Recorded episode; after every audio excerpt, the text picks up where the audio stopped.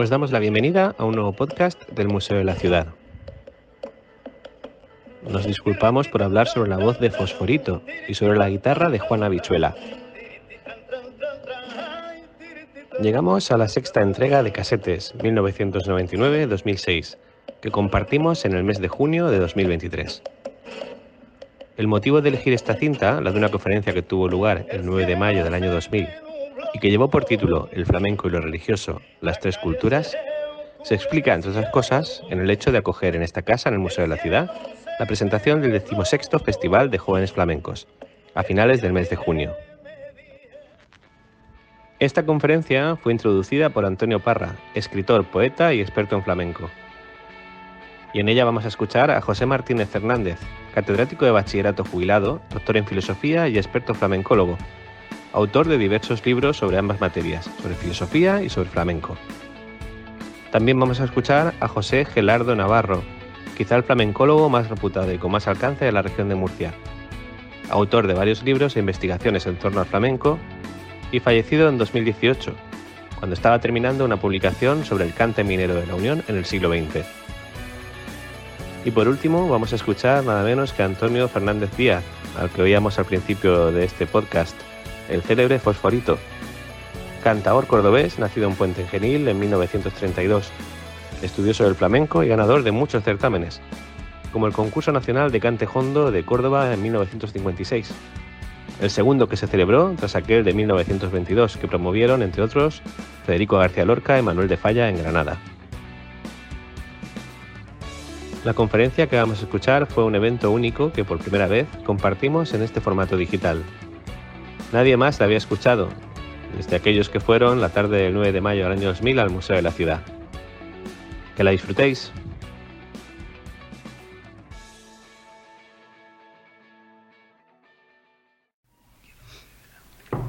Buenas tardes y eh, agradecemos eh, especialmente este, este casi llenazo que hay, teniendo en cuenta que juega el Madrid ahora. Y que hay muchos que se van todos, ¿no? No estaban creo que son despistados, ¿no? Bueno, a las diez y media lo dan en diferido. Bueno, parecía eh, que tenía sentido en, un festival en el que se enmarca esta mesa redonda esta tarde y todo el ciclo de conferencias que hay anunciado un festival eh, que se llama Murcia las Tres Culturas, es decir, que trata de, abordar eh, especialmente la música, pero la cultura en general de las tres grandes religiones llamadas del libro, la judía, la hebrea, la musulmana y la cristiana, en una ciudad como Murcia, que fue, al igual que Córdoba, de donde es Antonio Fernández, eh, Fosforito, a las tres grandes religiones, fue una ciudad de convivencia, de tolerancia. Eh, en un marco como ese, parecía, a algunos nos parecía que podía tener algún sentido hablar de flamenco. Puede resultar un poco chocante que pinta el flamenco en medio de un festival de las tres culturas, eh, musical y religioso sobre todo. Bueno, el flamenco eh, tiene bastante que ver con lo religioso en varias eh, dimensiones, en varios, de sus, en varios de sus aspectos, como los ponentes, los presentes aquí esta noche mostrarán ahora. En primer lugar, tiene indudablemente un carácter ritual, no tal vez como lo conocemos en la actualidad como espectáculo, sobre todo hoy conocemos el flamenco como un espectáculo más, y es difícil que un cantador profesional un gran teatro, en medio de, miles o centenares de personas, eh, pueda em, tener el sentido, cuando interpreta ese sentido ritual que el flamenco pudo tener alguna vez, pero seguramente en su nacimiento sí lo tuvo. Mm, tenemos precisamente aquí a José Martínez Hernández, filósofo, cantador, muchos de ustedes lo conocen, y además de gran estudioso del flamenco, que precisamente tiene un, trabajo, un precioso ensayo, todavía inédito, pero que yo creo que pronto estará publicado, eh, que trata de ese sentido. En cierto aspecto el libro es también trata ese sentido ritual y religioso del flamenco. Él mm, en su intervención hablará de lo religioso en el flamenco desde ese aspecto. Pero además el flamenco, aunque esos son asuntos que eh, son todavía hipótesis, no hay nada demostrado, pero parece bastante probable que esas tres grandes religiones del libro, de una manera u otra, en mayor o menor medida, musicalmente han influido eh, en la conformación del flamenco tal como hoy lo conocemos. Hay un caso evidente que todos conocemos, que es la saeta, que es un cante flamenco, pero eh, eh, totalmente religioso, se canta al paso de las procesiones en todas las ciudades. Pero hay también otras posibles influencias, desde la música bizantina, la música morisca, la música islámica, judía, la música de las sinagogas. En fin, todo eso son hipótesis, pero parece probable que alguna influencia en esa música absolutamente mestiza que es el flamenco hayan tenido eh, la música religiosa de estas tres religiones. José Gelardo es otro eh, eh, reconocido estudioso del flamenco, ha publicado varios libros y, ha, escrito ensayos en revistas especializadas sobre flamenco y precisamente una de las orientaciones de su investigación está basada en la posible influencia morisca, algo que él ha rastreado a través de las letras. Es decir, que mm, Pepe Gelardo en su intervención se centrará quizás, seguramente, en esa posible influencia. Y finalmente está con nosotros esta noche Antonio Fernández Díaz Fosforito. Yo no voy a presentarlo, a hablar de su currículo, porque si no, para acabar, para contar todo lo que es eh, en el mundo del flamenco, necesitaríamos toda la noche. La hora que, se, que podamos estar aquí debatiendo la necesitaría para citar solo lo que es en el flamenco. No, no, está diciendo que por viejo, no solo por viejo, sino por talento. Eh, yo tengo además una relación sentimental con él porque yo siempre digo que Fosforito me cambió la vida. Cuando yo tenía 14 o 15 años, no sé cómo, no recuerdo cómo, cayó en mis manos una grabación suya. Yo entonces del flamenco conocía pues lo que escuchaban algún tío mío, esas cosas que, se escuchaban entonces en Antonio Molina, todo eso era lo que yo creía que era el flamenco. Hasta que de pronto escuché a Fosforito, me quedé así con los ojos como platos y todavía no he cambiado la posición, sigo igual. Ni he dejado de escucharlo a él. Afortunadamente él me llevó a otros. Después descubrí que además de Fosforito había más flamenco. Hubo antes más flamenco y ha habido después. Pero en fin, yo creo que es uno de los intérpretes del flamenco más importantes que ha dado la historia del flamenco. Por supuesto, tiene todos los premios, desde aquel eh, premio del primer festival del célebre concurso de Córdoba en el año 56, cuando llegó siendo todavía prácticamente un desconocido y arrasó, ganó todos los premios. Desde entonces hasta ahora pues tiene todos los reconocimientos ha grabado prácticamente todos los cantes, cantes olvidados que ya nadie interpretaba, él los ha grabado y, los hace y los ha hecho en sus actuaciones, en sus muchos años de actuaciones, ha actuado en todo el mundo. En fin, no voy a contar lo que es, quienes son aficionados al flamenco saben lo que representa Fosforito. Y simplemente quiero subrayar que además él es un gran estudioso, él se ha preocupado, es uno de los pocos cantadores que además de cantar maravillosamente, se ha preocupado por investigar en las raíces del flamenco. Él está aquí eh, mm, por esa razón. Él no está esta noche como cantador, no va a cantar, sino como estudioso, como conferenciante.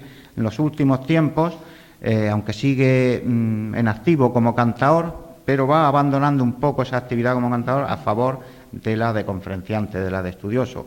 Últimamente está participando en una serie de ciclos de conferencias en Almería, Málaga y en otras ciudades, y aquí viene como tal.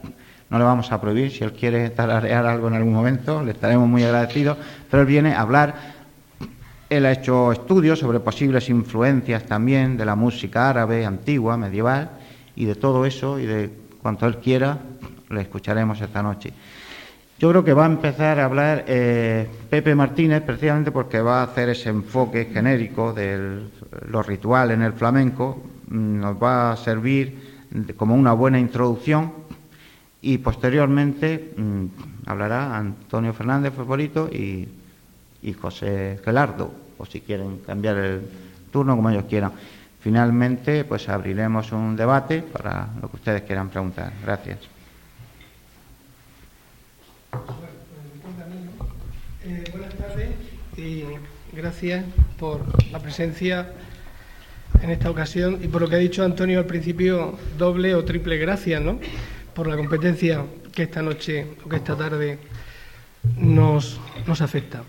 Eh, para introducir la cuestión de lo religioso en el flamenco y la relación del flamenco con las llamadas tres culturas, la judía, la cristiana y la árabe, eh, a mí me gustaría, diríamos, eh, creo que expresar una opinión en la que las tres personas que vamos a intervenir esta tarde estamos de acuerdo, porque hemos tenido oportunidad además de comentarlo antes, ¿no? Y es, Antonio lo ha adelantado ya, el carácter mestizo, el carácter múltiple del flamenco, como crisol donde distintas culturas que han configurado esa inmensa riqueza musical y folclórica que tiene Andalucía, eh, han coincidido para dar lugar a la que yo calificaría como una de las músicas más hermosas de origen popular y más estremecedoras que, existen actualmente en el mundo. Eh, desde hace mucho tiempo a los estudiosos del flamenco les aqueja una manía y es la manía de mm, expedir una especie de certificado de bautismo o certificado de propiedad eh, sobre el flamenco. De manera que pareciera que es necesario que el flamenco sea o solo eh, árabe, o solo judío, o solo gitano, o solo payo, y que mm, a partir de esa, diríamos, de esa confirmación quedasen excluidas todas las otras tradiciones. Yo me propongo, como digo, eh, defender, y creo que en esto estamos de acuerdo, el carácter mestizo del flamenco, el carácter del flamenco como en música en la que se ha hecho acopio de una muy diversa tradición. Para introducir ese tema, quiero leer una cita de unas palabras de José Luis Ortiz Nuevo que me parecen especialmente significativas como eh, manera de centrar esta, esta cuestión. Dice así esta cita. El dolor, la poesía, el hambre, las desesperaciones, el tiempo incrustado en la historia, los suburbios, el aguardiente que vivifica y seca la garganta, la miseria, la guitarra, los cortijos hermosos y los palacios, la rabia, el miedo, la locura, los ritmos y los cantos de los antiguos, judíos, mozárabes, moros, moriscos, gitanos, hasta negros incluso, andaluces de los siglos perdidos, la cárcel, los caminos, las sierras, la muerte, la muerte, la muerte, el orden, la justicia, los guardias, la vida, el trabajo que asfixia, las tabernas, las palabras. Los altos planetas y la luna, el desconcierto, los bandoleros, la mugre, el misterio de no saber por qué y resignarse, la fortuna, el destino, la suerte, el cariño, las conducciones por los campos conocidos, ajenos, cercanos y cercados por los otros, la marginación, el grito, las cuevas, el mundo tan grande y tan pequeño, la necesidad del arte, el odio, la música, hicieron posible que por los últimos años del siglo XVIII los marginados andaluces parieran a la historia de los hombres la criatura del flamenco. Esta pluralidad, podríamos decir, de elementos, de tradiciones que aquí menciona José Luis Ortiz Nuevo, es la que, de entrada, yo quiero poner de manifiesto como, diríamos, defensa de esa múltiple tradición cultural que ha dado lugar, múltiple tradición poética, musical de toda índole que ha dado lugar a esa que decía antes, me parece una de las músicas de origen popular más increíbles y estremecedoras que existen actualmente en el mundo. Y sobre eso, pues voy a leer unas breves páginas de un libro que está todavía inédito, eh, en el que defiendo precisamente este, este carácter mestizo del flamenco.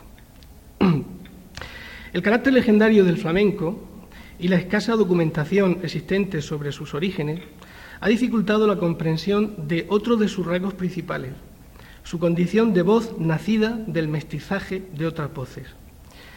Las raíces musicales del cante flamenco hay que buscarlas en la amplia y riquísima gama de influencias que configuraron el folclore andaluz, puesto que éste es la fuente de la que nacieron los diferentes estilos que lo componen. A este respecto se han defendido todo tipo de teorías parciales que han pretendido darle un protagonismo casi exclusivo a alguna etnia o grupo concreto.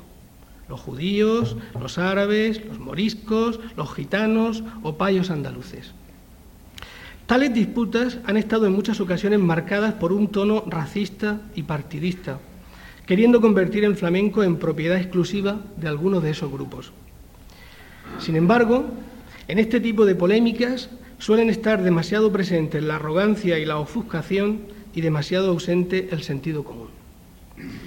Especialmente triste y reiterativa es la disputa entre gitanos y payos por hacerse con la paternidad exclusiva del flamenco todos los que están familiarizados con el mundo del flamenco conocen esta vieja, fraternal y al mismo tiempo triste disputa.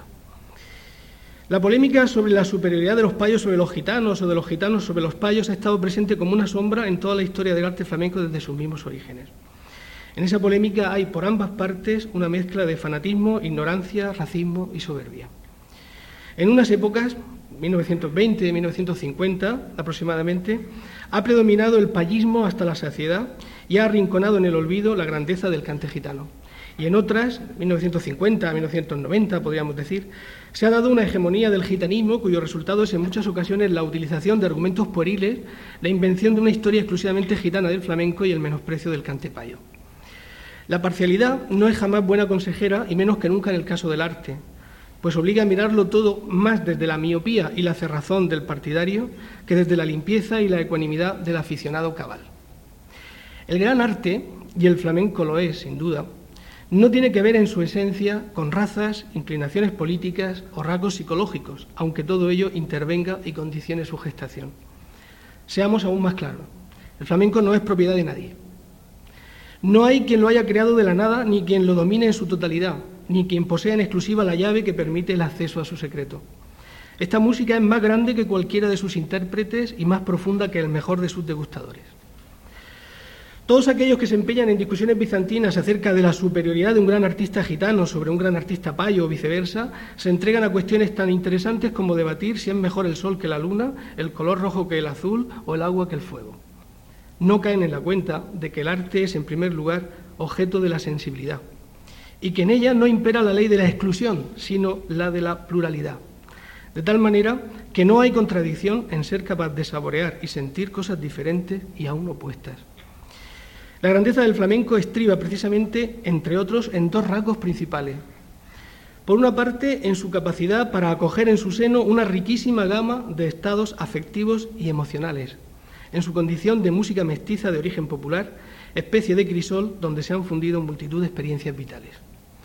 Por otra parte, el flamenco es grande porque ha superado cualquier localismo o particularismo y ha devenido un arte universal, con capacidad para dirigirse a todos los hombres. Así pues, nada tan ridículo como querer recluir el espíritu inasible de esta música en un solo lugar o en un reducido grupo de personas. Nada tan obtuso como pretender que este arte con alma mestiza pase por el registro de la propiedad y sea solo payo, solo gitano, solo morisco, solo judío, etcétera.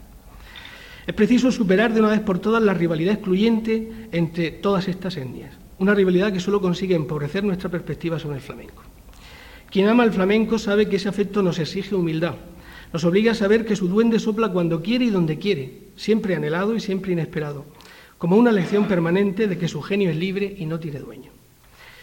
El cante flamenco es la expresión musical más genuina de la cultura andaluza, una cultura que es el resultado de la síntesis y la mezcla de muchas otras la fenicia, la cartaginesa, la romana, la árabe, la judía, etc. Por ello, el flamenco es también una síntesis de muy variadas aportaciones, entre las cuales podemos mencionar como principales las siguientes.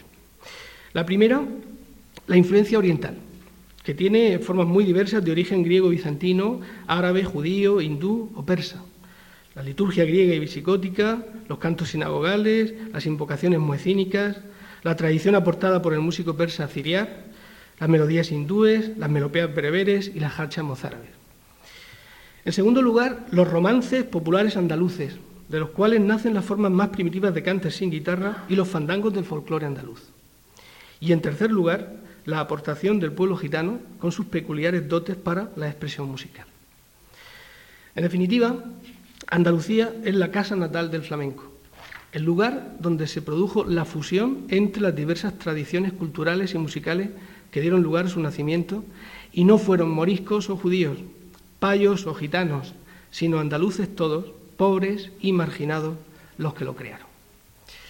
Valga esta intervención pues como una apología, una defensa, decía al principio, de ese carácter mestizo del flamenco, de ese carácter plural, de esa inmensa capacidad que tuvieron estos andaluces pobres y marginados para crear ese milagro eh, que, muchos todavía no se han terminado de creer que sea posible. ¿no? Y de ahí vienen muchas de las reticencias, muchas de las teorías supuestamente elitistas en las que el flamenco parece obra de dos o tres grandes poetas, dos o tres grandes músicos de la élite, y se mm, resiste mucha gente ¿no? a reconocer sencillamente que es la obra individual y colectiva al mismo tiempo, anónima muchas veces, a través de la tradición oral, de, una, de un pueblo que por toda cultura tenía una inmensísima riqueza, analfabeta, pero con una potencia creadora y con una capacidad poética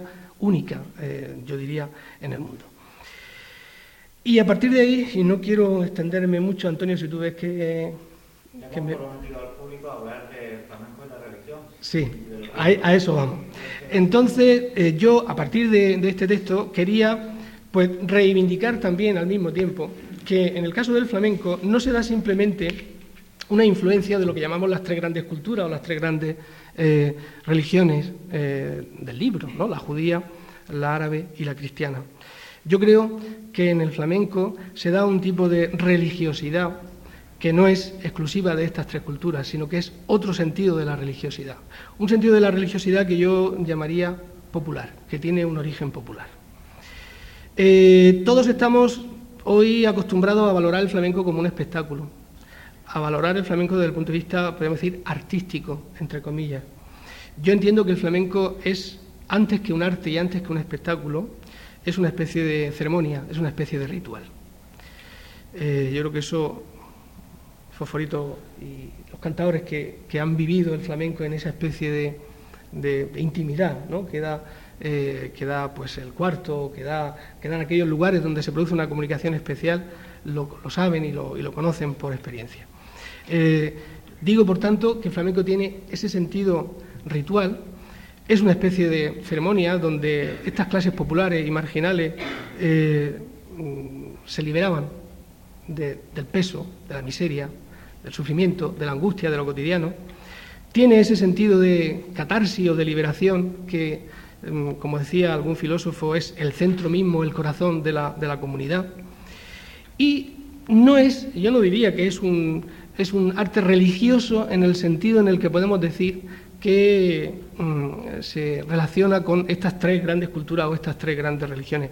Es religioso en otro sentido, en este sentido popular que yo estoy diciendo, creo. En un sentido naturalista, panteísta. Eh, en el flamenco Dice, me pasa el maestro Fosforito un texto, dice, la grandeza de los hondo cuando suena te estruja el alma, remueven los adentros y lo mismo te hace llorar que explotar en éxtasis de alegría. Porque cuando el cante está macerado con el bagaje y el polvo de esos mil caminos reales de la verdad, irremisiblemente suena con hondura, estremece y duele, aunque este, aunque este sea un dolor gozoso, que como un borbotón te inunda las entrañas y te aproxima a Dios. Bueno, la coincidencia yo creo que no puede ser mayor entre lo que él eh, escribe aquí y lo que y lo que yo estoy defendiendo en este momento. Digo que tiene, por tanto, eh, un sentido, una, una, concepción más bien popular de lo religioso, naturalista, panteísta, una de las letras más antiguas que conservamos como letra de Sigrilla, la famosa Sigrilla del planeta, dice, a la luna le pido, la del alto cielo, que me saque a mi padre de donde está preso o de donde está metido. A la luna le pido. No dice a Dios, no dice a la Virgen, dice a la luna. Es llamativo, ¿no? llamativo, insisto, como expresión, como manifestación de esta, que yo entiendo que es una forma panteísta, una forma religiosa que eh, es muy antigua, eh, podríamos remontarnos a las primeras culturas, podríamos remontarnos a Grecia, que es una manera de sentir y de entender la vida distinta a estas tres grandes religiones monoteístas. Es también, aparte de un arte ritual, un arte en donde se expresa pues, un sentido de la vida que yo llamaría fatalista, el sino. Es un elemento presente continuamente en las letras flamencas y yo diría también en el sentimiento flamenco de la vida, que yo calificaría, que yo califico como sentimiento trágico de la vida. Eh, qué desgracia es la mía hasta en el andar, todos los pasitos que para adelante yo daba se me van para atrás, dice una letra de Sigrilla. ¿no? Es, por tanto, en ese sentido, una manera de expresar, una forma de vivir, una forma de sentir, que no es pesimista, yo más bien la calificaría de vitalista. Es una afirmación de la vida en lo bueno y en lo malo, en las penas y en las alegrías. Es un sentimiento trágico que no cae en el nihilismo, ni muchísimo menos, sino que es una afirmación de la vida con todas sus consecuencias. Y este me parece que es un sentimiento que se consolidó en Andalucía, que se ha consolidado en Andalucía. Hay quien dice que así como la morriña es típicamente gallega, la saudade es típicamente portuguesa, la pena es típicamente andaluza, podríamos decir, ¿no? Y la alegría al mismo tiempo. Por tanto, digo, es un arte ritual, es un arte en el que hay una visión fatalista, popular, del sino, del destino y de la importancia que, tiene en, nuestra vida. Es un arte vitalista, es una ceremonia y es, por tanto, la manifestación de una manera inmediata, directa, de una manera eh, sin mediaciones intelectuales, mm, viva, absolutamente viva, de ese sentir, de esa manera de vivir y de esa manera de liberarse, podemos decir, de la, de la vida cotidiana y del peso de, la marginación, de la opresión, etcétera, etcétera. Por lo tanto, bueno, yo no quiero extenderme mucho más porque creo que ya he cumplido con creces con lo que quería decir. Eh, simplemente para, resumir, eh, creo que el, el como yo prefiero llamarlo, es tal vez hoy la fue la resurrección eh, en la cultura popular andaluza de una forma muy antigua que sería ni más ni menos que el sentido de la fiesta como centro de una colectividad, como ceremonia y como forma de crear cultura, crear comunidad a partir de las angustias, de las penas o de las alegrías de un grupo de hombres que las conocían por desgracia de sobra. Y con esto pues termino. Muchas gracias.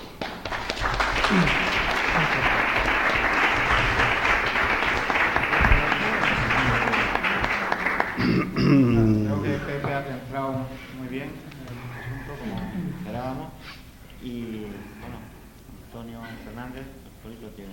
Bueno, no se asusten ustedes porque vean esta montaña. Lo que pasa es que aquí tengo ligado un montón de charlas distintas en Madrid Almería y no sé, yo no pierdo papeles, lo que sí los tengo revueltos, no es que los haya perdido.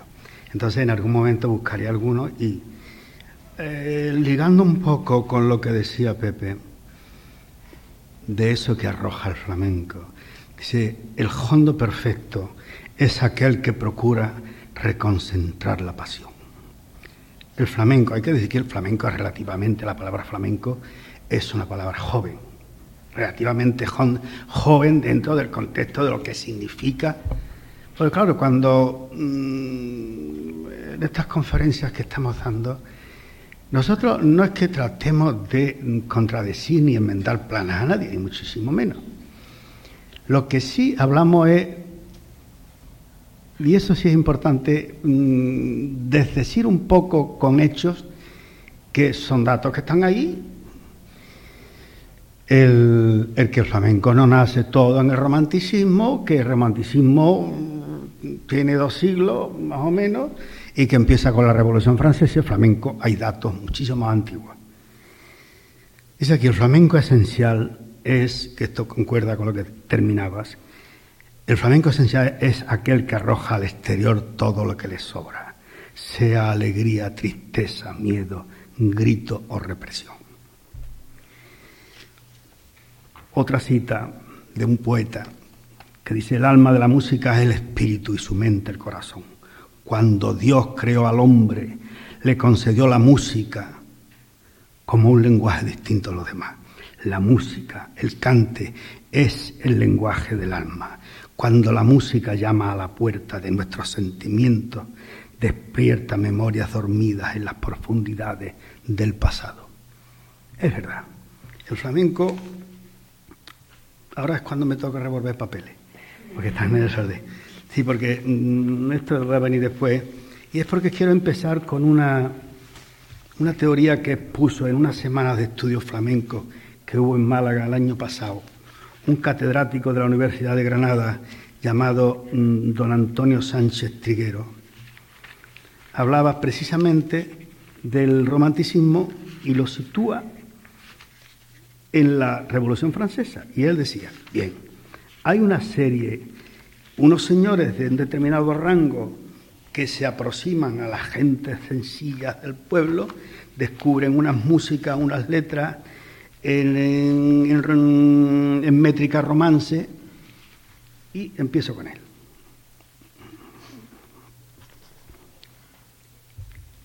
Habría que decir de la fijación de tantos autores, porque él ponía la llaga, la llaga en tanta divagación sobre el romanticismo y el canto flamenco. Y yo digo que habría que decir de la fijación de tantos autores en atribuir la creación de todos los tormentos penas y alegrías de la expresión del cantejón de andaluz en una fecha de la época romántica. A algunos solo les falta ponerles el día y la hora. A las tres de la tarde se creó la soledad de Alcalá. A las cinco menos cuarto la de Cádiz. Una locura. Don Antonio Sánchez decía que el romanticismo que empieza con el romanticismo empieza con la Revolución Francesa y que esa gente de rango, escritores, músicos, poetas, se acercan a las del pueblo y se interesan por sus folclores, por sus cantes, sus costumbres, la música, sus coplas, sus bailes, lo publican, dan testimonio de aquellas extremosadoras formas de expresar sentimientos, redescubren el uso de la métrica romance en las coplas y escriben asimismo en esa métrica ejemplo que fue continuado por muchos de los poetas modernistas, por lo que no nos extraña que el poeta Antonio Murciano y tantos otros como don Francisco Rodríguez Marín a principios de siglo digan que las coplas, que todas las coplas o muchas de las coplas que cantan los flamencos no son populares, sino que son de poetas cultos, que si, y esto fue seguramente quizá lo que le hizo, decía don Manuel Machado, aquello de las coplas, Coplas no son hasta que las canta el pueblo, ya cuando el pueblo las canta nadie conoce al autor. Muchos de aquellos poetas volvieron a su arte mayor, a su soneto, en muchos casos abominando de todo lo que oliera a popular, ridiculizando cruelmente todos los flamencos y a sus intérpretes, el caso de Cadalso, el caso de Unamuno y de tantísima gente importante, pero que lo del flamenco no les, no les entraba ni con papa frita. Otros quedaron apasionadamente enganchados manteniendo su amor a los hondos flamencos, lo publican a todos los vientos, por lo que queda constancia de cantes y cantadores. Pero de ahí a querernos hacer creer que toda la creación, todo el movimiento flamenco arranca en esa fecha, es difícil de, de sostener. No nos podemos creer que todo esto, que hasta entonces fuimos mudos, una Andalucía muda, se lo imaginan ustedes, es demencial. No podemos imaginar una Andalucía sin sones para expresar la hondura de la pena, el éxtasis de la alegría, nuestra vivencia, nuestros sentimientos, sin sones para contarle al amor, al desamor, a la alegría, a la pena, a la alegría de vivir. En fin, como tampoco nos podemos creer que el primer cantador de la historia honda de Andalucía sea Teoluier de la Juliana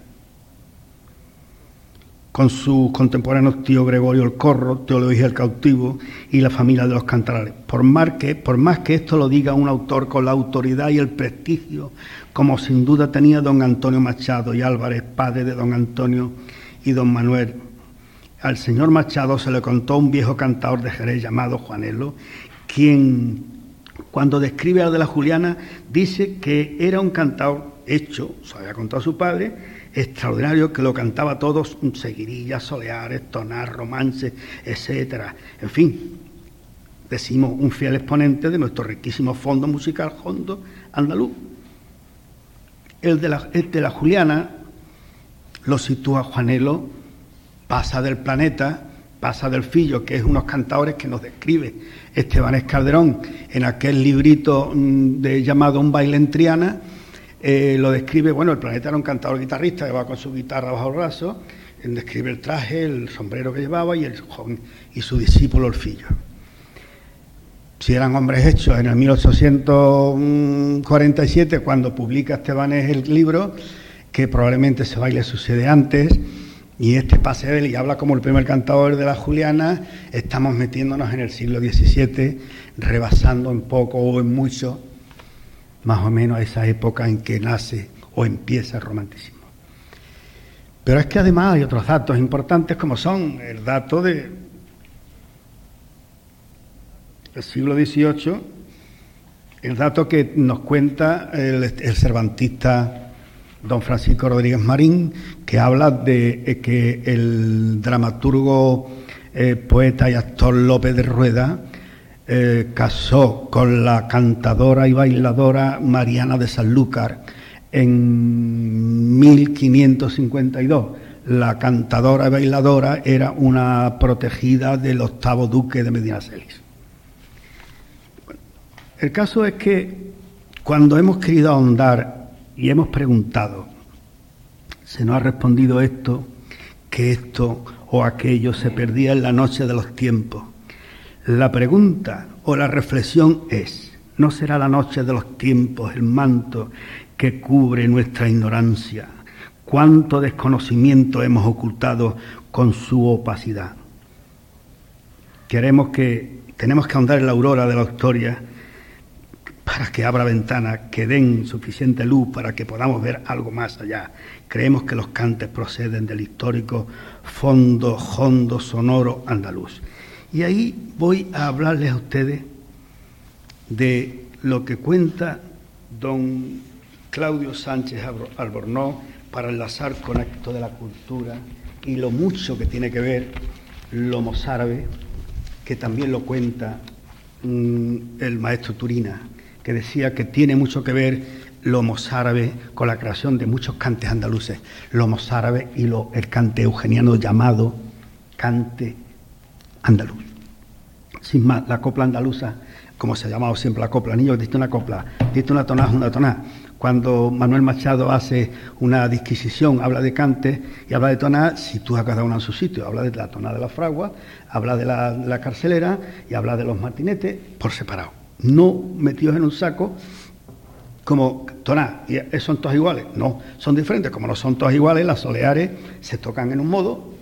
Hay un modo eh, dórico, que la palabra dórica ya es latino-griega, de los dorios, bueno. En el modo de acompañamiento, pero el hecho es que un cante por soleá de tatatita,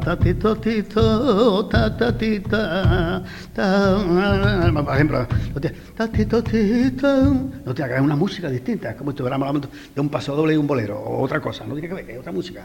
Hay una diferencia horrorosa, no tiene que ver una cosa con otra. Entonces, no todas las músicas, o cuando el maestro Rossi, en su teoría del cante hondo, habla del origen semita, pues hay una, una discusión dura y dura, durísima, en profundidad entre la paterna de Rivera, a pesar de las cinco paternas que tengamos en España, la de, la de Tierras de Alcará, la de Valencia, la de paterna del Campo de Huelva, la paterna de Río de, de Almería y la paterna de, de Rivera de Cádiz. Y bueno, pueden que lleven razón los dos, pero lo que pasa es que cada uno se atribuye la totalidad de la creación de las peteneras. Todas nacieron allí.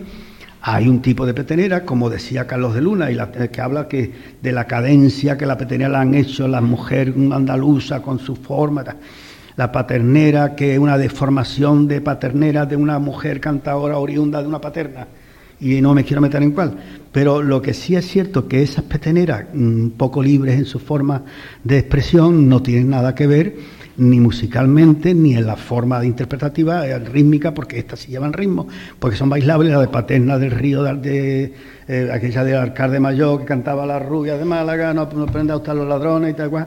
No tiene que ver, hay una riqueza diferente. Lo que, y dice este hombre, el maestro, que era musicólogo, nacido en el 1890 y algo, que tiene un origen semita, y él se basa también en el texto de aquella letra que ustedes conocen, que es, es donde va Bella Judía, tan compuesta y a dos horas voy en busca de Rebeco, que está en la.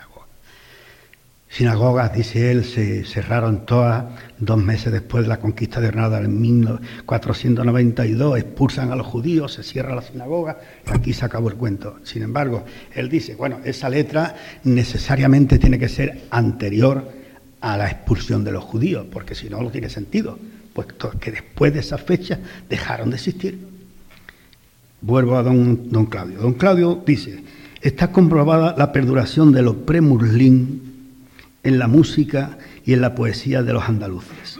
Un pasaje, esto tenía que saltármelo porque ahora tengo que decir un nombre árabe que no lo voy a decir bien, en un pasaje de Altifasi o Tifasí, traducido por don Emilio García Gómez, ha descubierto la coexistencia sin contaminación durante mucho tiempo en la España musulmana de los cantos de los cristianos, luego transformados en los medios cortesanos de Al-Ándalus por el impacto que en ellos produjo Siria, ese gran músico que llegó a Córdoba en el siglo IX. El testimonio es terminante. La música de los cristianos sería continuación de la anterior a la, a la, invasión islámica de la que teníamos o de la que tenemos abundantes noticias de la época romana, así como de la hispanogoda, dice don Claudio. Son muy conocidos los textos de Plinio, Juvenal, Marcial, Justino, Tácito y Estrabón sobre los cantes que acompañaban a las danzas gaditanas. Fíjense a dónde lo estamos yendo. Luego estamos hablando de que esto fue, es todo consecuencia de ese sustrato o resumen del crisol, de la escultura que ha pasado por ese crisol andaluz. La música de los cristianos de la que habla Altifasí estaba aún viva a principios del siglo XII. Las melodías hispano preislámicas no solo habían, por tanto, pervivido cuatro siglos, sino que habían acabado unificando el caudal músico peculiar de la España musulmana. Un hecho muy importante fue el descubrimiento de las harchar, romances, y su, y su, condición de arranque clave de la muasaja árabe y la hebrea. Confirma la noticia Ben Bassan, quien don Emilio Rivera, Julián Rivera, conoció en 1912, quien afirma que el impulsor de tal género poético fue, esto ya no es que lo diga, Muakamba, el ciego de Mocadán, el ciego de cabra, que las presentó en formas métricas descuidadas, usando la manera de hablar del burgo y la lengua romance en frases a modo de estribillos. Este sensacional descubrimiento ha comprobado además la existencia de una lírica hispano-latina vulgar y la supervivencia en la lírica andalusí a la par muladí y es decir, de los hispanos que siguieron fieles a la fe de Cristo y de los que abrazaron el islamismo. La coincidencia de esta poesía andalusí con las canciones mozárabes son el resultado de su común derivación de un tronco único y que las harchas andalusíes han confirmado la existencia de la lírica hispano-latina vulgar en las que enraizaban ambas poesías. Hoy no puede dudarse de un elemento tan entrañablemente unido a la vida de una comunidad nacional, la canción popular, los cantes, a la par que la lengua y que la música perduró durante centurias en la España islamita como herencia de la España premulín y seguían redactándose, empleándose jarchas romances en los siglos XI y XII. Menéndez Pidal, en 1952 publicó en la revista de estudios islámicos del Instituto Egipcio un libro llamado La canción andaluza entre los mozárabes hace un milenio. Todo esto confirma lo que cuenta San Isidoro, San Isidoro de Sevilla. Sevilla y de Cartagena. Bien, pero él así es su, así se, él se sustituye artísticamente de Sevilla. ¿Qué vamos a hacer? San Isidoro, como ustedes saben, nació el año 560. Dice, la música proviene de Dios. La música se llama música porque proviene de las musas. Para San Isidoro, la música armónica es modulación atemperada de sonidos concordantes del grave y del agudo, ya en la voz, ya en los instrumentos de cuerda o de viento. Dice, la música y el cante dulcifican el alma, alivia la fatiga de todos los quehaceres. Por San Isidoro sabemos que era costumbre que los estudiantes celebrasen las bodas con danzas y cantes y con acompañamiento instrumental. De igual manera refiere que los trabajadores entonaban cantes amorosos durante sus trabajos para hacerlos más llevaderos. Siglo VI. Un testimonio que consideramos muy importante es el que, el que recogemos de los vihuelistas andaluces del siglo XV. Alonso de Mudarra y Luis de Narváez, estos grandes instrumentistas, dicen, dicen por lo que tiene de importancia y por el paragón que luego explican. El instrumento preferido en las cortes y palacios no es el laúd, sino la vihuela, que es semejante a la guitarra. El término vihuela es muy amplio y con él se denominan varios instrumentos, entre ellos la vihuela de arco que se toca con arco, como su nombre indica, la vihuela de peñola que se tañe con plesto o púa y la que predominó en los ambientes cultos, la vihuela de mano que se toca igual que la guitarra.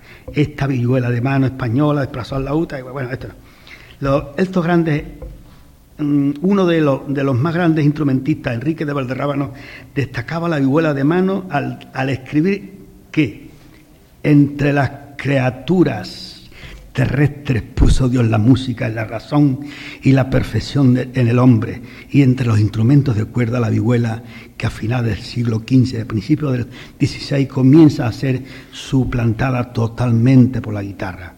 Y entre la música, y esto es muy importante, que compone Alonso de Mudarra, Antonio de Cabezón, Luis de Narváez, entre otras composiciones, para una sola voz hacen además de pavanas, gallardas, canciones, villancicos, romances y tientos.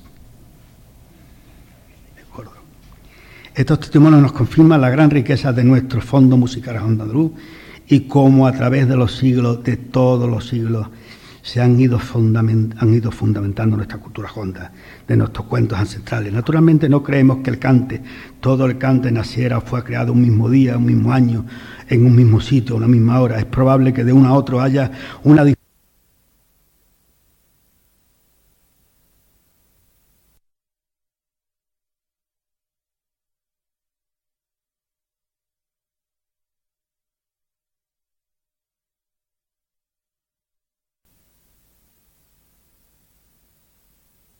en las distintas épocas nos han precedido. Cuando un cantador se reunía con otro buen cantador, no importa qué motivo, y después de escucharse, de sentirse uno a otro durante días, entregando cada uno lo mejor de sí mismo, al volver a sus lugares de origen, cada uno se iba con el alma llena de sones nuevos, y posiblemente de esos sonidos imprecisos nacieran nuevos cantes. Esto ha sido así en todas las épocas. Otra razón es que en el corazón de todo buen cantador siempre bullen los sones que heredaron con el aprendizaje en, la en su formación cantadora. Esos sones de los cantes proceden de un tronco común o sedimento musical, resumen final de los metales que se han ido fundiendo en el crisol de los siglos y que fueron depositados, depositando, que fueron depositando todas las culturas que han vivido en nuestra tierra, tanto la cristiana, la árabe, hebrea, goda, romana, griega o tartésica. Don Felipe Perel decía, los efectos armónicos que inconscientemente producen nuestros guitarristas representan una de las maravillas del arte natural. Creemos que nuestros instrumentistas del siglo XV fueron los primeros que acompañaron armónicamente, con acordes, entre paréntesis, la melodía vocal. Y conte que nos referimos a la música, no nos referimos a la, a la música mora andaluza, sino a la mozárabe andaluza, puesto que no hay que confundir la guitarra morisca con la guitarra española latina. A las dos se refieren, nuestros autores, a las dos se refieren del siglo XV y XVI. El maestro Pedrel en su organografía musical antigua afirma que la guitarra morisca se usa aún en Argelia y Marruecos con el nombre de quitara o quitara, que la tañen punteando las cuerdas, y que la guitarra mm, española es armónica puesto que rajeando las cuerdas pueden producir infinidad de posibilidades sonoras, jamás sospechadas. Ella afirma, el toque hondo no tiene rival en Europa. Aquí es cuando el cervantista don Francisco Rodrigo Marín, a finales del siglo XIX, habla de la gran importancia que siempre han tenido los cantes del pueblo y dice que, aunque antaño no fueron reconocidos como ahora, sí lo eran en cuanto a los estudios lexicográficos. Bueno, él dice que no eran reconocidos como ahora, pero esto lo estaba escribiendo a finales del siglo XIX. Francisco Rodríguez Marina mm, escribió un libro en el 1881, que es donde explica todo esto. Eh, como ahora sí, esta cultura, dice, ya fue proclamada por nuestros escritores de los siglos XVI y XVII, añadiendo lo que escribió don Sebastián de Covarrubias en uno de sus artículos de la lengua castellana, impreso en 1606. Eh, con ninguna cosa, dice don, don Sebastián de Covarrubias, con ninguna cosa se apoya tanto nuestra lengua como con lo que usaron nuestros antepasados.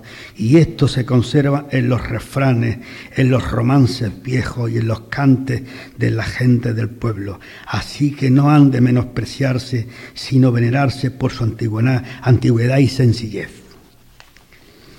Retomando lo que apuntaba don Claudio de las noticias de la época romana y lo que en contaron Juvenal, Marcial, Estrabón, Tácito, etcétera, dice, el historiador García Bellido nos dice que una de las, en uno de los capítulos más interesantes de la Gade Romana es sin duda el referente a su danzarina o cantadora gaditana, aunque es de suponer que no todas serían de Cádiz mismo, que eran de toda Andalucía, y si llevaron en la antigüedad el nombre de bailarina o bailadora gaditana fue porque era Cádiz el foco creador de este género de artistas de variedades que diríamos hoy, y no porque, o porque también era Cádiz el puerto donde se contrataban y embarcaban para Roma y las principales metrópolis del mundo mediterráneo.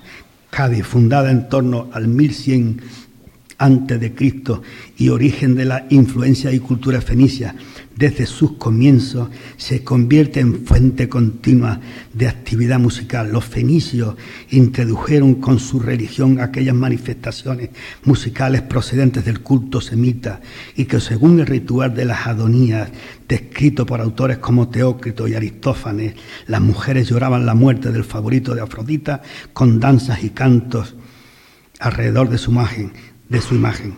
Se hacían colectas y se plantaban jardines, haciéndose incluso competiciones de cantos fúnebres, según cuenta Teócrito. El señor Fernández de la Cuesta recoge el dato del arraigo y vigencia de estas fiestas en Sevilla, esto es importante por lo que voy a decir, que se describen en un testimonio tardío en el pasionario de las santas Justa y Rufina. En dicho pasionario se describen las adonías y aparecen las danzas fúnebres de las mujeres, una larga procesión de devotos en medio de danza arrojan flores y, reproducciones de Dios al río. El río lo llenaban de flores, como dos mil años más tarde García Lorca habla del que en el Camborio, cuando iba tirando los limones al río hasta convertirlo de oro. Bueno, esto lo contaban 2.500 años, pero pasa que es otra cosa. En relación a estas costumbres hay que situar las estelas de Córdoba que muestran unas danzas fúnebres y doloridos cantos. En el, 146, esto que ustedes ven es que es un borrador, y como veo muy poco, con letras muy gordas, porque no veo letras en un burro, están burando y pues, yo mismo no me entiendo. En el 146 y 147 antes de Cristo, Eugertes de Egipto partió de Cádiz después de haber embarcado en la ciudad jóvenes muchachas dotadas con la rara conjunción de gracia y belleza y actitudes excepcionales para el canto baile que entonces como ahora debía producir de forma abundante Andalucía. Muchas de ellas eran excelentes instrumentistas. Según Estrabón, geógrafo mmm, Heleno Romano, citando a Poseidonios, dice, sí, aquí nos aparece por primera vez la alusión a las jóvenes músicas bailarinas que figuran en bastantes representaciones y que menciona posteriormente Marcial, Juvenal y Plinio el Joven. La Andalucía romana desde 154 a.C.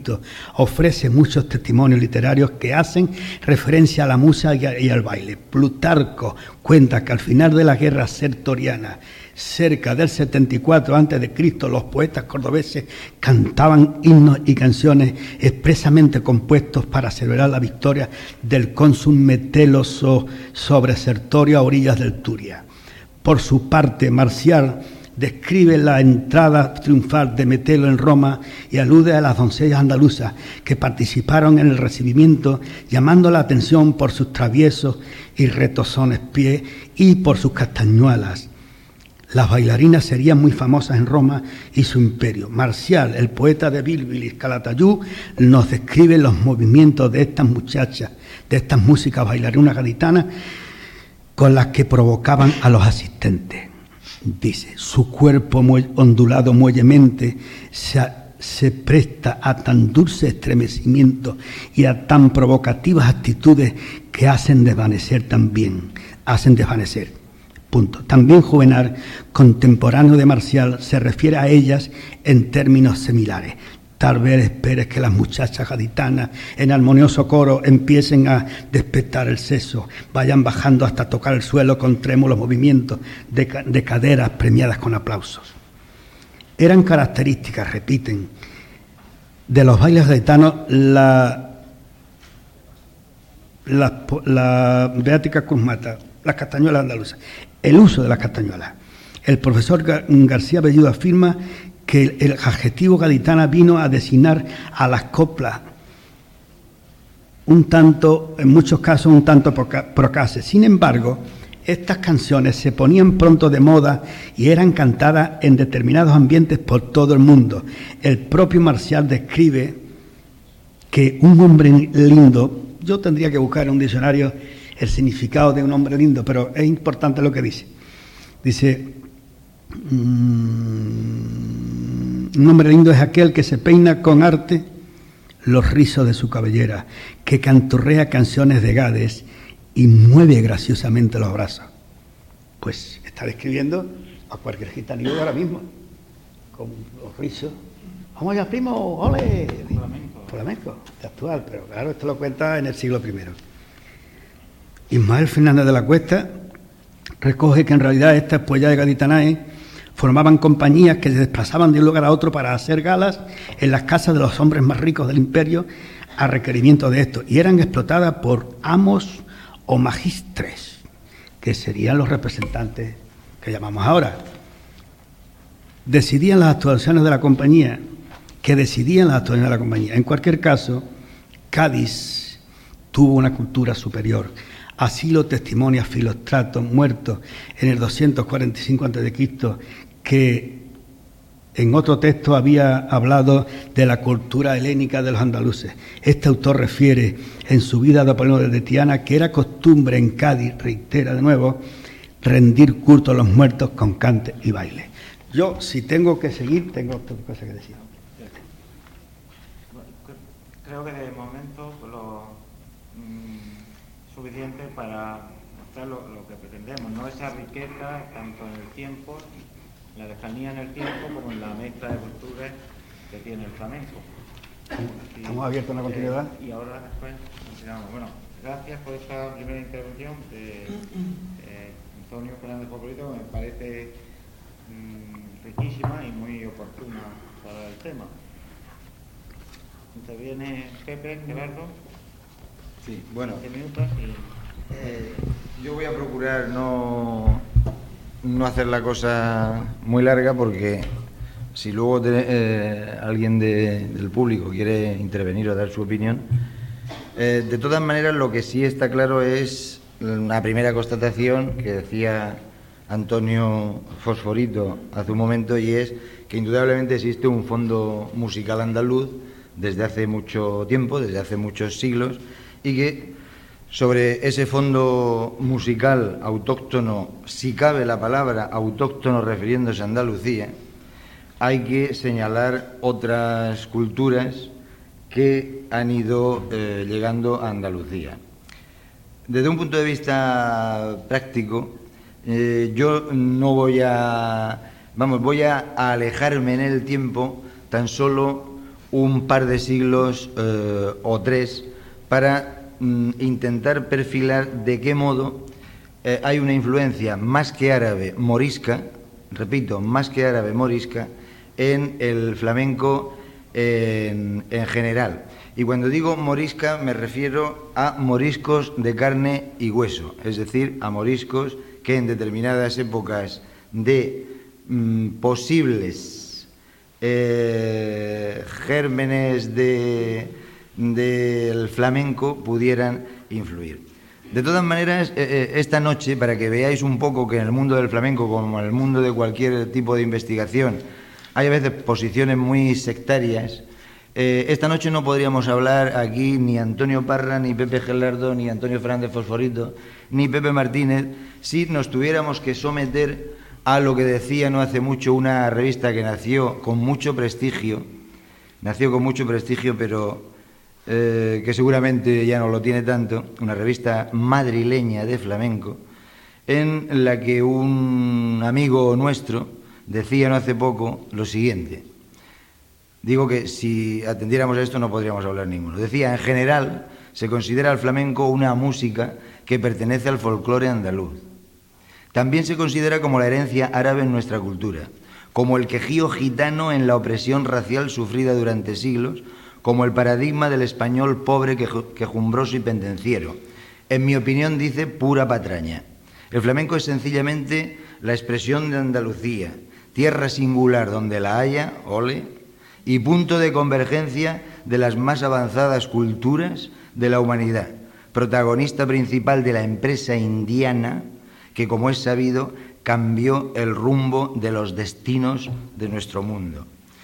Bueno, yo creo que el adjetivo menos duro que se le puede dar es de un nacionalismo exacerbado, aunque merecería otros adjetivos ideológicos poco honrosos y que no vale la pena mencionar esta noche. Eh, de todas maneras, y entrando ya en, el asunto, eh, yo recuerdo una conversación que en una ocasión, una tertulia que mantuvimos Antonio Parra, Pepe Martínez y yo aquí en Murcia, y llegábamos a la conclusión de que no siempre la, antigüedad de una manifestación cultural demuestra el grado, de pureza que esa manifestación pueda tener. Es decir, que puede haber una manifestación cultural, un arte muy singular, y muy eh, importante que a lo mejor tenga solamente dos, tres o cuatro siglos de antigüedad.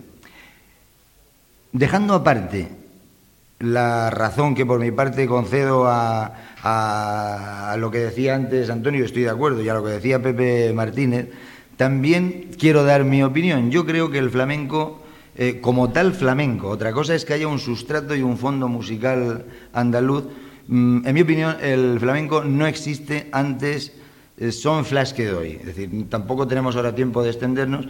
El flamenco no existe antes de la, llegada de los árabes a España. Y el flamenco, en mi opinión, tampoco existe como tal flamenco, como hoy lo consideramos estructuradamente y dividido en palos, etcétera, etcétera, tampoco eh, existe hasta el momento de la última salida en 1600 de los árabes moriscos de España. En nuestra opinión, y ahora ya empezamos con el tema de los moriscos, eh, es muy posible que empezara a fraguarse a partir de 1700. Y entonces hay que tener en cuenta, para entender esto un poco, varios elementos. Una serie de elementos humanos, como son las clases pobres andaluzas, los restos de moriscos y, eh, y los gitanos. Yo aquí quería contar una breve anécdota. En una ocasión yo expuse esto a un amigo mío almeriense y me contestó que si tantos moriscos y tantos gitanos había en el flamenco, en qué se quedaban los andaluces. Claro, el andaluz hemos dicho y consideramos que no es una etnia única, sino el ensamblaje de muchas eh, etnias. Pero además de estos elementos humanos, también hay que tener en cuenta, en esa época, 1600, 1700, una serie de elementos músico-literario-coreográficos que son importantísimos señalar. Y entre ellos, ya lo ha señalado antes Pepe Martínez y Antonio, la tradicionalidad del romancero, el teatro popular, popular, que entonces era popular, el de los siglos XVI, XVII, incluso antes, toda una serie y una amalgama de músicas populares danzas o bailes diversos de aquella época y algo que a veces pasamos muy por alto y que siempre ha tenido muy en cuenta un etnólogo y antropólogo como Julio Caro Baroja, y es la literatura de cordel, es decir, los romances de ciego que muchas veces se hacían eh, a partir de una serie de piezas, sainetes, tonadillas, zarzuelas que las clases pobres de ninguna manera tenían acceso a los teatros, pero que el romance de Ciego y la literatura de Cordel eh, los tomaba de ahí y los popularizaba en la calle. Y a partir de ese momento también los flamencos toman cosas, letras, incluso algunas músicas de eh, todos de, toda esa tradición de la literatura de eh, Cordel. Bueno, un, tema muy controvertido en la historiografía eh, acerca de los moriscos es si realmente eh, hubo restos de moriscos después de la expulsión definitiva de 1609. Yo no voy a recurrir a, mi autoridad, puesto que yo no soy historiador, pero sí a la autoridad de investigadores como Domínguez Ortiz, Bernard Vincent, eh, Gómez Alfaro, en fin.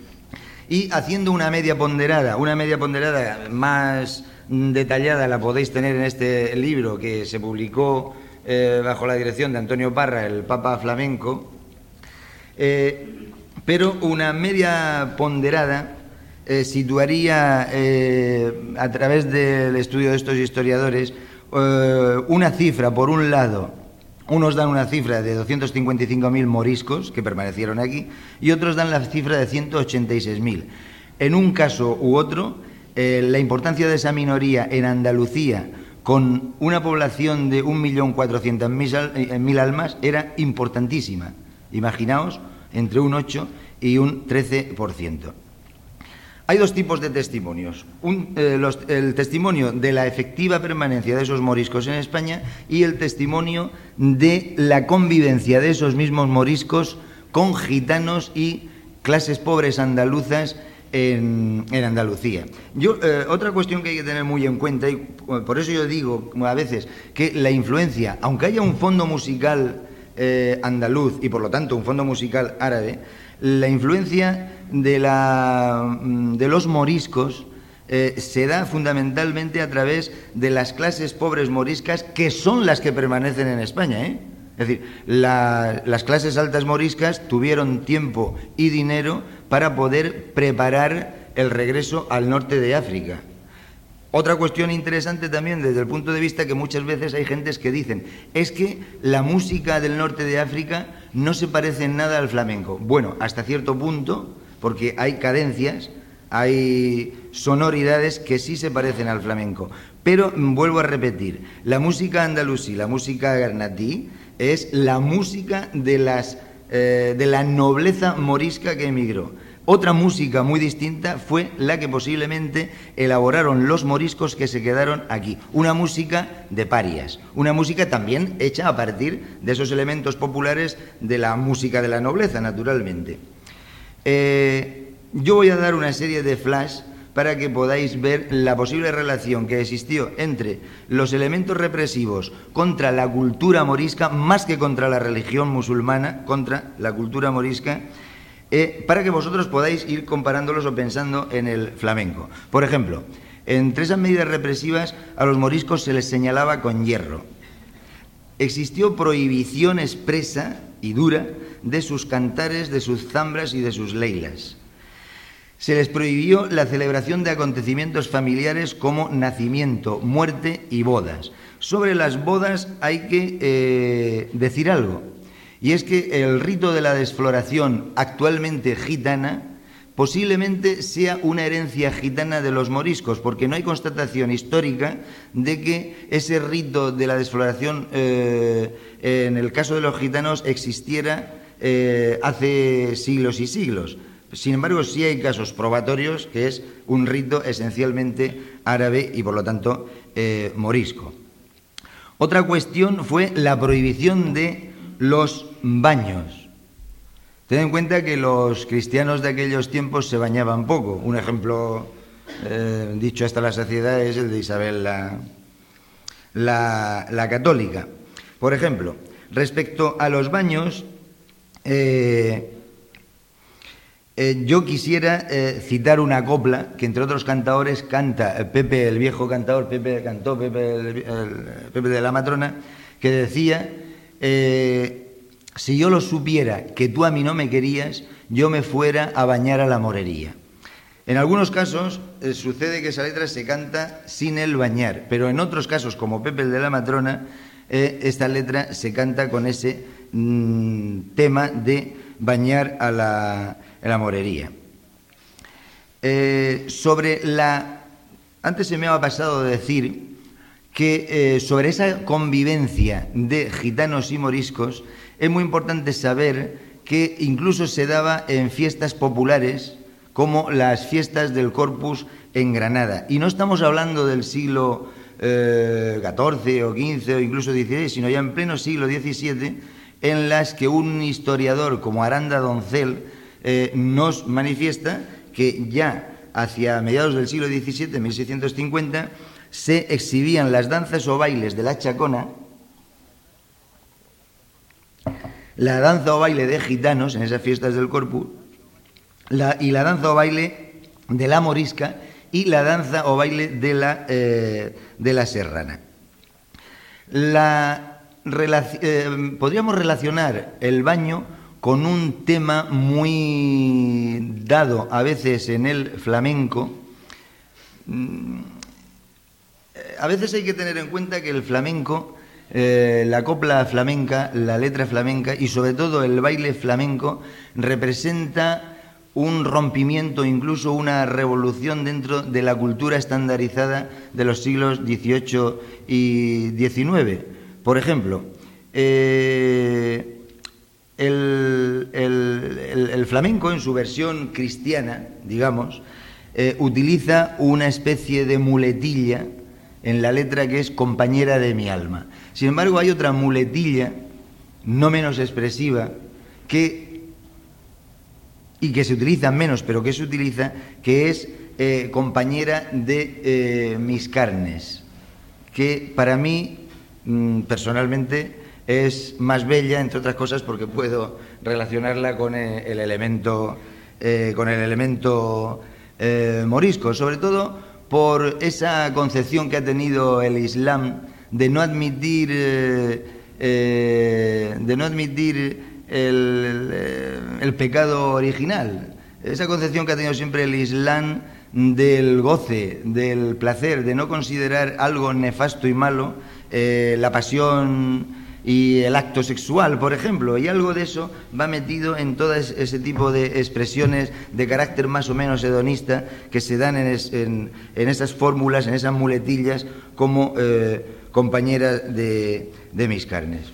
Sin embargo, Mm, y hablando de esas, de esas letras, ahora volveremos sobre esas letras, eh, otra de, las, de los elementos represivos contra los moriscos era en, relación con los oficios. Y, fijaos los oficios que tenían los moriscos tan flamencos y al mismo tiempo eh, tan gitanos.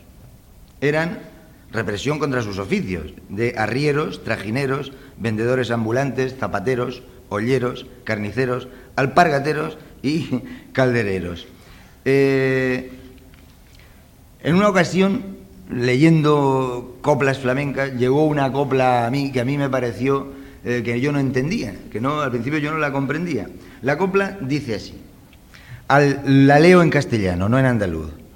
Al llegar el santolio, el al llegar el santolio los ojos abrió de las duquitas, es decir, penas, de las penas que al pobre le dieron, más pronto meró. Es una copla, es una copla bastante incomprensible desde el punto de vista de un cristiano, porque claro, un cristiano lo único que puede hacer es tener alegría cuando llega el Santo Leo en el sentido de que va a morir en gracia eh, de Dios. Y no, no, no, no alcanzábamos a resolver el enigma de esta copla. Hay quien lo ha resuelto muy sencillamente. No digo el nombre, porque como nos conocemos todos entre los estudiosos del flamenco,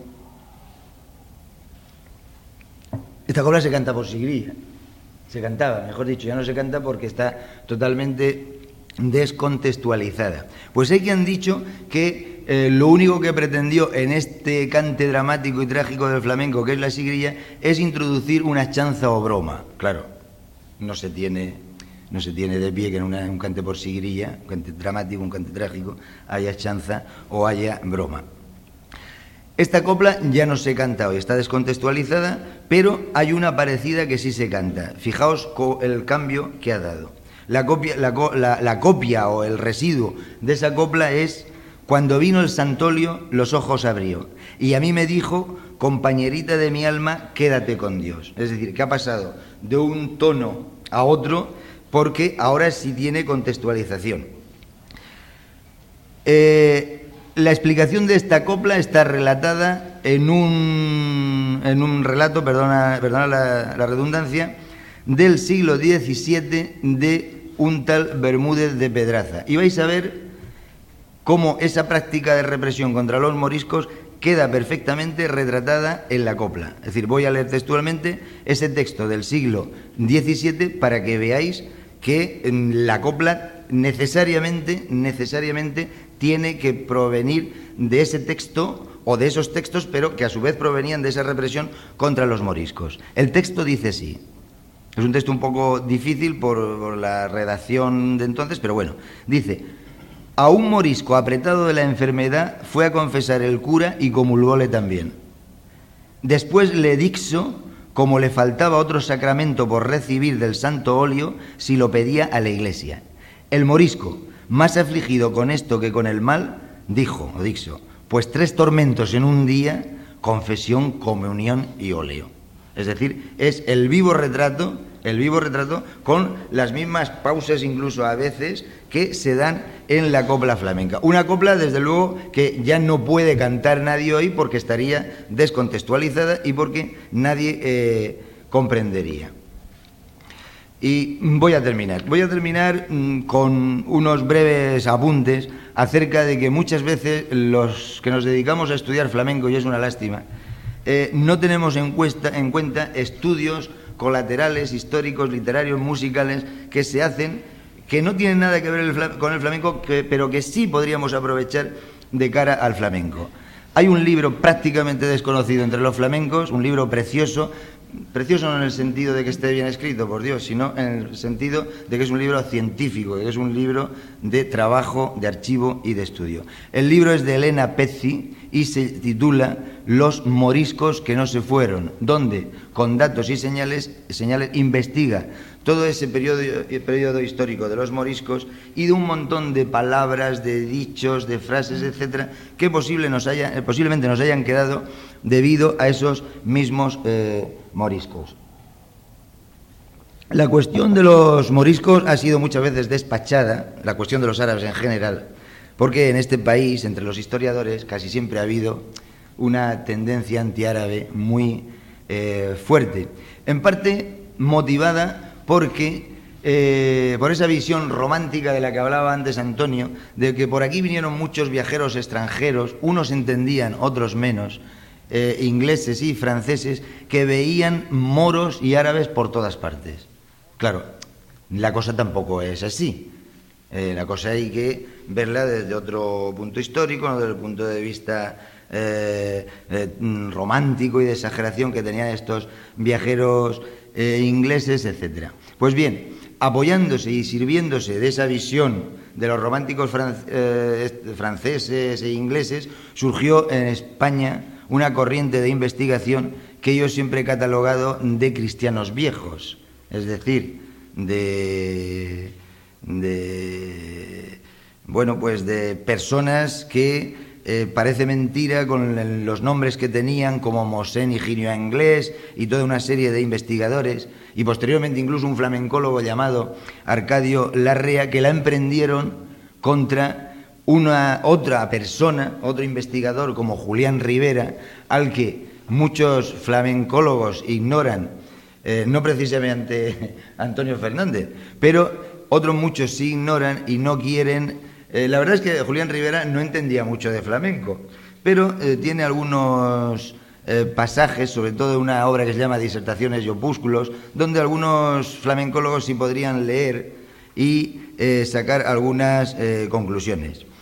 Y quiero mm, terminar también haciendo la alabanza de otro Julián, este es un Julián murciano, y eh, que parece mentira que los historiadores y de la literatura, de la música y y de otros campos murcianos no lo conozcan. Quiero decir que parece mentira que desconozcan el cancionero popular de Julián Calvo, así como el cancionero popular de José eh, Verdú, donde nos dan no solamente elementos importantes para la historia del flamenco en Murcia y en Andalucía en general, sino también eh, cosas interesantísimas acerca de eh, una serie de estudios científicos acerca de esa posible influencia de los árabes, pero sobre todo de los moriscos en el folclore murciano y en el folclore andaluz.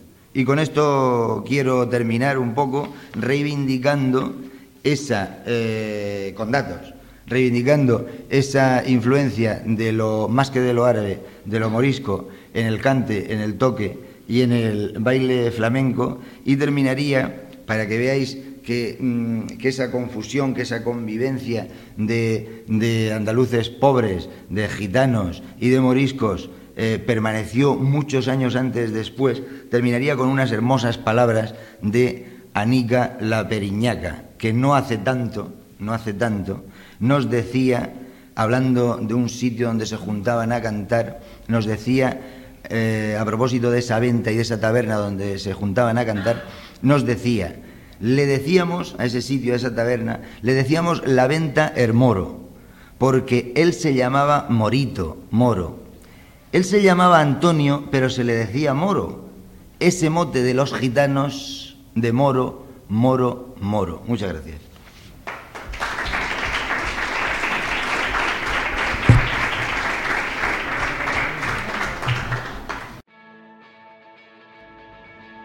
Y hasta aquí el podcast de hoy. Esperamos que os haya gustado y nos escuchamos en una próxima ocasión. Un saludo, adiós.